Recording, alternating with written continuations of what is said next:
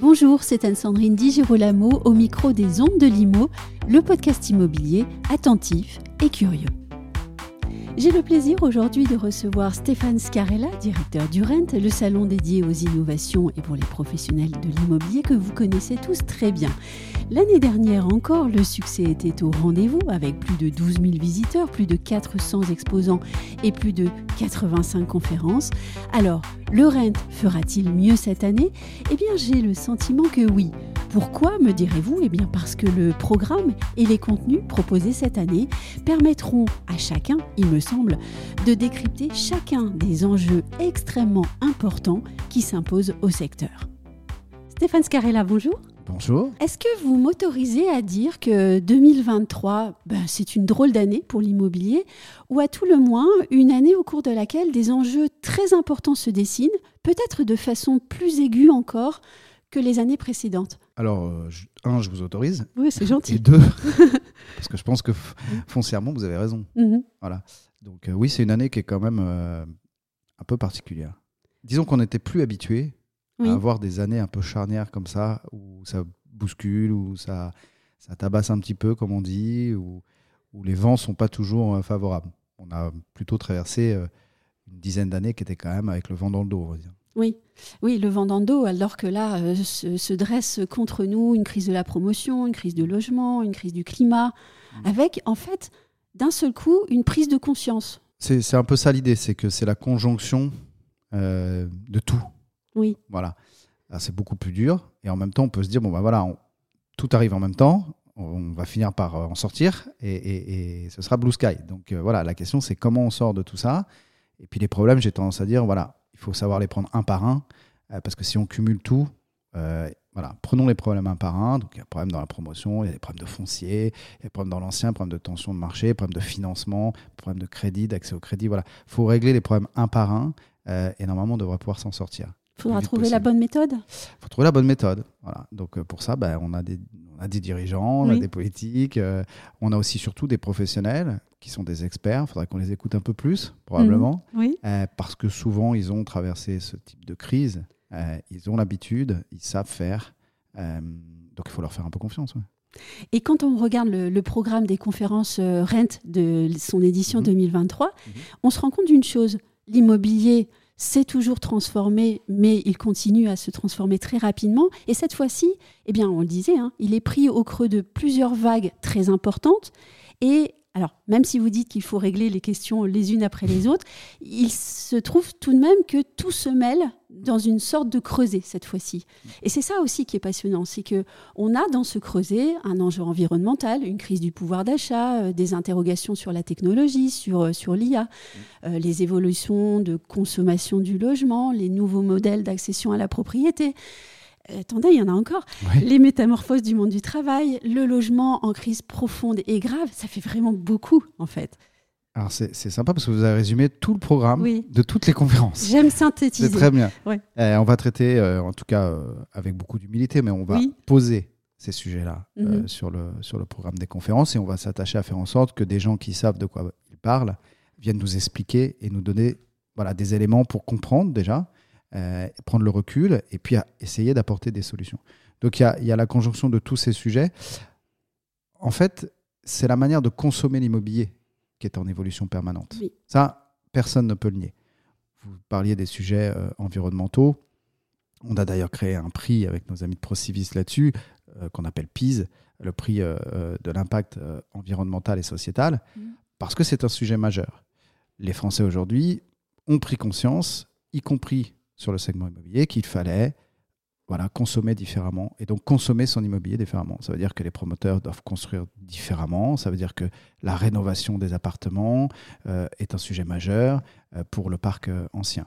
Il y a les sujets d'accès au crédit. Il y a un vrai sujet de financement. La, la vraie crise aujourd'hui, paradoxalement, c'est pas de dire on va construire bas carbone ou des, des- des appartements qui consomment moins. Ça, c'est très bien. En l'occurrence, si on peut pas les acheter, c'est quand même compliqué. Mhm. Donc, le vrai sujet, c'est comment on redonne accès au crédit. Est-ce qu'il y a des alternatives Mhm. Il y en a. Oui. Donc, nous, on a des PropTech, on a des startups qui proposent des alternatives, par exemple, au financement. Euh, c'est euh, Estia, c'est euh, Zephyr, c'est d'autres. Voilà, on va essayer d'apporter aux professionnels sur tous ces sujets, d'abord de quoi se questionner. On est conscient qu'ils sont dans un momentum qui est compliqué, mais les 15 000 professionnels qu'on attend cette année sur Rennes pour la dixième édition, il faut qu'ils repartent en se disant, quelque part, je suis venu avec mes équipes de tel endroit de la France ou de l'Europe, je suis venu pendant deux jours, je repars un peu plus intelligent que quand je suis arrivé. Oui. En Oui. tout cas, avec des éléments qui me permettent à penser que je vais pouvoir déployer dans les semaines qui viennent des choses pour repartir très vite en 2024 et avoir ce rebond tant attendu le plus tôt possible. Oui, et, et pardon de l'exprimer ainsi, mais quand on est professionnel, on est pris dans un quotidien euh, euh, parfois euh, un petit peu mouvementé, hein, puisque quand on est chef d'entreprise, c'est pas facile tous les jours. C'est important de penser à venir s'asseoir sur une chaise pendant deux ou trois jours, en se promenant aussi et en allant boire un verre évidemment, mais de se poser, d'écouter, de prendre du recul. Je vais vous dire, j'ai même le sentiment que c'est plus important que quand tout va bien. Oui. Parce que quand tout va bien, Mhm. bah écoutez, ma foi, euh, on vient savourer, on vient profiter, on papillonne, c'est très bien. Oui. Et c'est vrai que sur les dix dernières années, je, je- je vous ai dit qu'on fêtait euh, les dix ans, Rent à, à 10 ans, on a démarré en 2013. On a quand même eu le vent dans le dos, je parle du marché de l'immobilier, de tous les marchés immobiliers. Et donc, ces sujets d'innovation, de PropTech étaient vraiment là pour la cerise sur le gâteau, digitaliser son métier, aller plus vite, etc. etc. Il y Et avait donc, un petit côté chic aussi il y avait parfois. un petit côté chic, il y avait Oui. un petit côté aussi, bah, nos clients euh, Oui. se digitalisent dans la manière de consommer l'immobilier, donc il faut qu'on soit au niveau. Il y a une notion servicielle très forte chez l'agent immobilier, chez le professionnel immobilier, chez le promoteur, chez le constructeur. C'est quel service, quel service pardon, j'apporte à mon client. Mhm. Et donc il faut vraiment coller à leur usage. Oui. Ça, c'est quand tout va bien. Je dirais que là où ça va un tout petit peu moins bien, sans noircir le tableau, Mm. il ne faut pas non plus euh, euh, tomber euh, dans la dépression Mm. avant qu'elle arrive. Nous, notre rôle aujourd'hui, ça va être vraiment de dire, voilà, pendant deux jours, vous avez raison, on va s'ouvrir les chakras, prendre une grande bouffée d'oxygène et venir à la rencontre de nouvelles idées, de nouvelles initiatives, rencontrer des jeunes entrepreneurs, des startups qui ont des solutions à proposer. Et puis, je vous le disais tout à l'heure, repartir et se projeter vers un rebond plus fort. Donc oui, dans une période un peu plus tendue, c'est presque plus important de venir pendant deux jours s'inspirer, réfléchir, rencontrer ses prestataires, vous l'avez dit. Alors accessoirement, s'il y a un peu de convivialité, euh, là, c'est superbe. Oui. Parce qu'on en a besoin quand même. Et justement, on va évoquer la, la conférence d'ouverture de l'édition euh, 2023. Elle sera donnée par Anatole Chouard, Mhm. jeune polytechnicien, vous me disiez ingénieur aussi. Ouais. Pourquoi l'avoir choisi lui? Alors, c'est, Anatole, c'est un scientifique Oui. brillant qui a une chaîne YouTube euh, sur laquelle il diffuse des contenus euh, qui sont, euh, à mon sens, euh, tout à fait remarquables. Et il avait cette capacité, et c'était notre souhait commun, de démocratiser, de vulgariser les enjeux autour du climat. Euh, parce que, vous savez, ça me rappelle cette période de la blockchain où tout le monde en parlait, Oui. mais personne ne savait vraiment de quoi il parlait. On a tous vécu ça. Mm. Bah là, c'est un peu la même histoire. C'est-à-dire, Oui. OK, les enjeux environnementaux, décarbonés, la PropTech décarbonée, l'immobilier décarboné, etc. Et en vérité, il faut quand même avoir l'humilité de se dire, beaucoup de gens en parlent et peu de gens savent vraiment de quoi on parle. Quels sont les vrais enjeux? Pour ça, il fallait qu'un, quelqu'un qui puisse démocratiser, vulgariser ce fameux rapport du GIEC Mhm. euh, qui fait foi. Euh, et c'est ce que va faire Anatole et que va tenter de faire Anatole en 45 minutes pour que justement on arrive à avoir en forme d'entonnoir, en partant du rapport du GIEC, quelque chose qui soit très concret et qui pose les enjeux pour l'immobilier, quel que soit le marché de l'immobilier, les enjeux autour du climat, euh, euh, enjeux environnementaux et évidemment enjeux sociétaux qui vont avec. Est-ce à dire que selon les équipes du RENT, euh, l'enjeu environnemental, puisque vous lui avez confié la, la conférence d'ouverture, ce qui n'est pas anodin, donc que cet enjeu environnemental prime sur les autres questions qui se posent au secteur? Alors, ça prime pas, c'est complémentaire, mais c'est vrai qu'il fallait, sur cette édition, donner non pas un fil rouge, je l'ai appelé un fil vert, Oui. parce que, quelles que soient les thématiques qu'on peut aborder, on parlait de rénovation tout à l'heure, ce fil vert de la rénovation énergétique et de l'impact pour les professionnels de l'immobilier est très concret. Donc, il faut quand même qu'on puisse leur donner des éléments d'analyse, et c'est aussi notre rôle, prendre un peu de hauteur et mettre sur scène des gens qu'ils n'ont pas l'habitude de voir, qui sont des experts, pour leur donner euh, euh, cette culture-là, Mhm. en quelque sorte. Et qui puissent, eux, après, derrière, redescendre dans les équipes. Donc, on va parler de plein de choses, mais en filigrane, il y aura ce, ce- ce fil vert-là, effectivement. Mais, mais d'autres salons, euh, pas- je, je pense au CIPCA par exemple, Bien ont sûr. pour seul angle de traitement euh, le, le bas carbone, le respect Oui, de C'est l'environnement. leur positionnement. oui. Et donc, quelle est euh, l'approche de Rent sur la question du bas carbone? Alors, SIPCA est. est- oui. que- Déjà, la cible n'est pas la même. Alors, Oui. la cible n'est pas la même. On est plus dans la construction, on est Oui. plus dans la promotion. euh, et c'est des enjeux majeurs, puisque Oui. le promoteur aujourd'hui, lui, le législateur, lui a même Mm. posé des contraintes très fortes. Oui. Donc, euh, voilà, c'est. Si on, je suis promoteur aujourd'hui, je me pose la question qu'est-ce que je construis dans 5 ans Mm. Eh ben, moi, personnellement, je n'ai pas toutes les réponses à la question. Mm. Du coup, qu'est-ce que je construis, avec quelles contraintes et qu'est-ce que je vends et à quel prix dans 5 ans euh, euh, un, un- un programme neuf Mm. C'est quand même euh, très, très perturbant si vous êtes promoteur aujourd'hui. Mm. Donc, c'est bien que le, le, le CIPCA puisse apporter ces réponses-là avec, avec les promoteurs. Nous, on a une partie, effectivement, en promotion aussi. On est beaucoup plus généraliste que CIPCA, mais on a les mêmes contraintes et on a le même devoir de poser ces sujets-là et surtout d'essayer d'apporter aux professionnels un maximum de réponses. Donc, la décarbonisation du secteur, elle n'est pas réservée à la promotion euh, uniquement. Elle est aussi dans le quotidien des parcs immobiliers.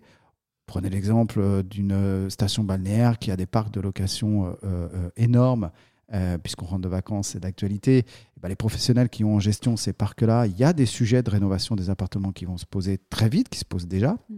Bon, c'est lourd, c'est majeur, comment on fait?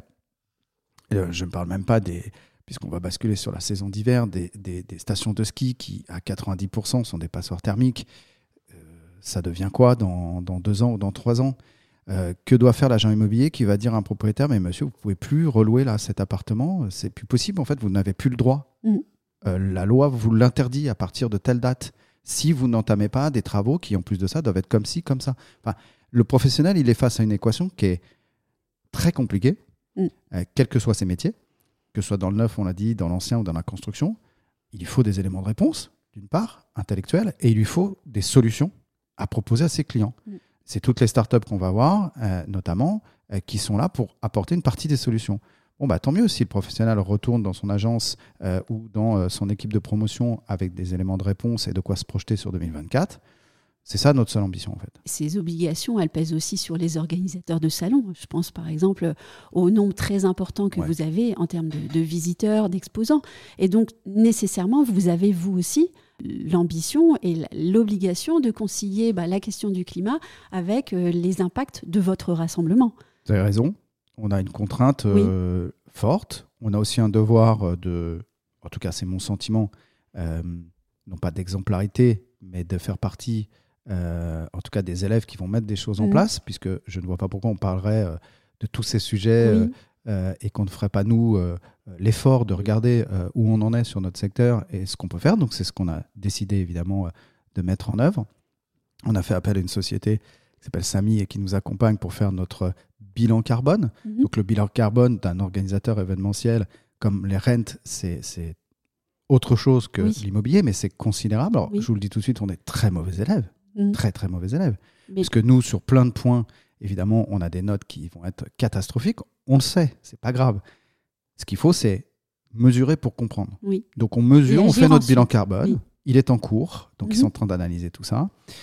On s'attend à être très mauvais élèves, mais pour autant, on saura d'où on part et on peut tirer une trajectoire pour savoir où on veut aller. Et donc on va prendre des décisions, on va prendre, on va mettre en place des actions intéressantes, importantes, mesurables pour pouvoir se dire bon bah voilà, on a pris telle décision sur cette édition 2023 très vite.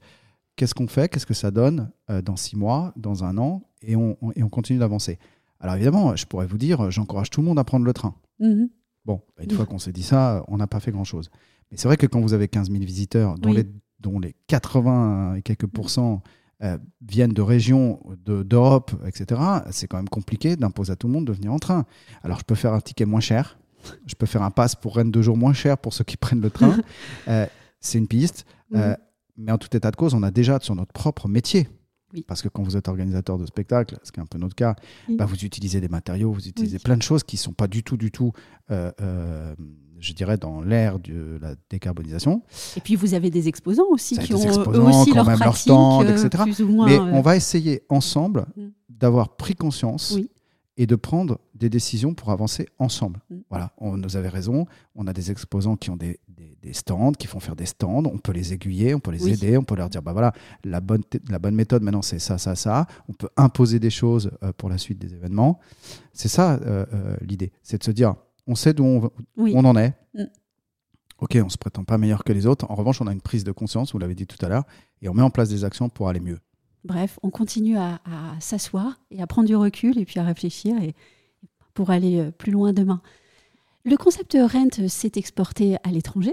Qu'en est-il, hors de nos frontières, de la question environnementale appliquée au, au secteur de l'immobilier? Qu'est-ce que vous avez pu constater, vous? Alors oui, Rennes, c'est la trajectoire du label, c'est l'international depuis pas mal d'années maintenant. Oui. Euh, c'est très important pour nous euh, d'aller à l'extérieur pour pouvoir embarquer avec nous des PropTech et, et- et leur ouvrir des nouveaux marchés. Mhm. C'est quand même ça le- Oui. l'ambition. hein. Euh, et en réciprocité, c'est très intéressant aussi pour nous d'emmener à Mhm. Paris euh, des PropTech internationales à mettre en face Oui. de nos professionnels euh, français.